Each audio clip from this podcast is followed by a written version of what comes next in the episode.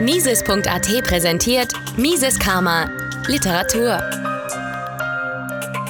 Die Geschichte des Sklaven. Ein Auszug aus Anarchy, State and Utopia von Robert Nozick aus dem Jahr 1974. Übersetzt von Andreas Tank für Mises Karma. Betrachte die folgende Abfolge von Fällen, die wir die Geschichte des Sklaven nennen wollen, und stelle dir vor, es geht um dich. Fall 1. Es gibt einen Sklaven, der den Launen seines brutalen Meisters völlig ausgeliefert ist. Er wird oft grausam geschlagen, mitten in der Nacht gerufen und so weiter. Fall 2. Der Meister ist freundlicher und schlägt den Sklaven nur für die angegebenen Verstöße gegen seine Regeln, Nichterfüllung der Arbeitsquote und so weiter. Er lässt dem Sklaven etwas Freizeit. Fall 3.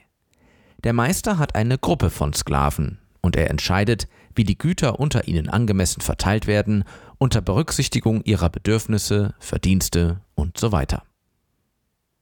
Fall 4. Der Meister lässt seine Sklaven vier Tage allein und verlangt, dass sie nur drei Tage die Woche auf seinem Land arbeiten. Der Rest der Zeit gehört ihnen.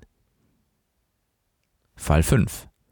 Der Meister erlaubt seinen Sklaven zu gehen und in der Stadt oder wo immer sie wollen für Löhne zu arbeiten. Er verlangt lediglich, dass sie ihm drei Siebtel ihres Lohnes zuschicken.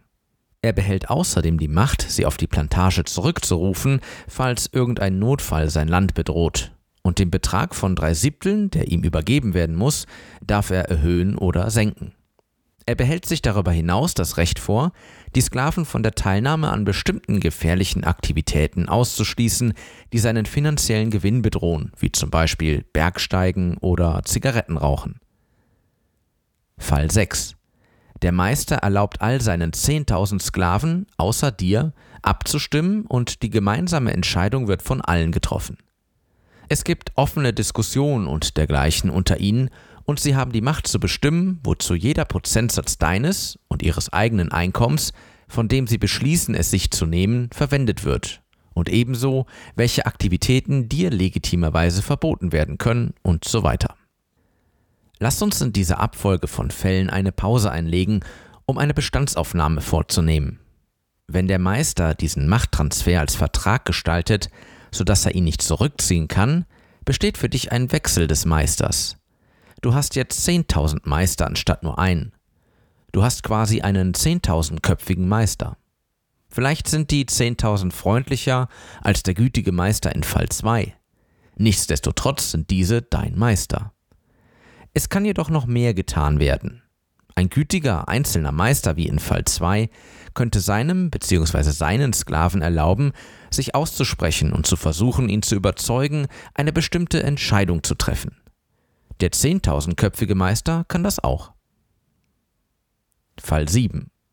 Obwohl du immer noch keine Stimme hast, steht es dir frei, und du hast das Recht dazu, in die Diskussion der 10.000 einzutreten, zu versuchen, diese zu überzeugen, verschiedene politische Entscheidungen zu verfolgen und dich und sich selbst auf eine bestimmte Weise zu behandeln.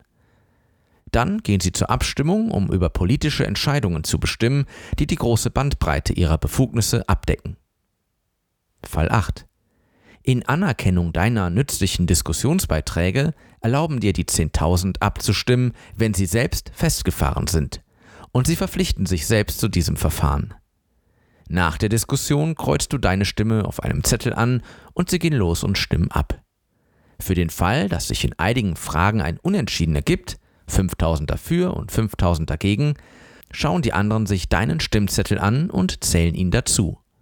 Das ist noch nie passiert, sie hatten noch nie Anlass dazu, deinen Wahlzettel zu öffnen.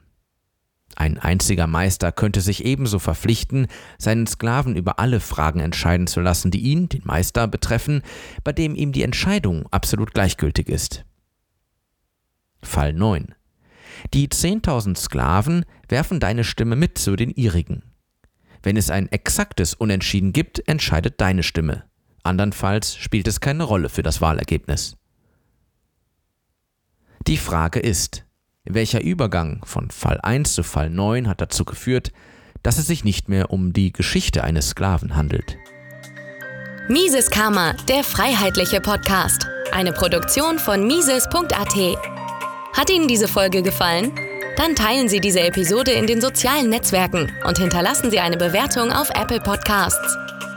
Um keine Folge zu verpassen, abonnieren Sie Mises Karma auf Spotify, Apple Podcasts, Deezer, Google Podcasts, Amazon Music, YouTube und überall dort, wo es Podcasts gibt. Für Anregungen, Fragen und Kritik nutzen Sie das Kontaktformular auf miseskarma.de.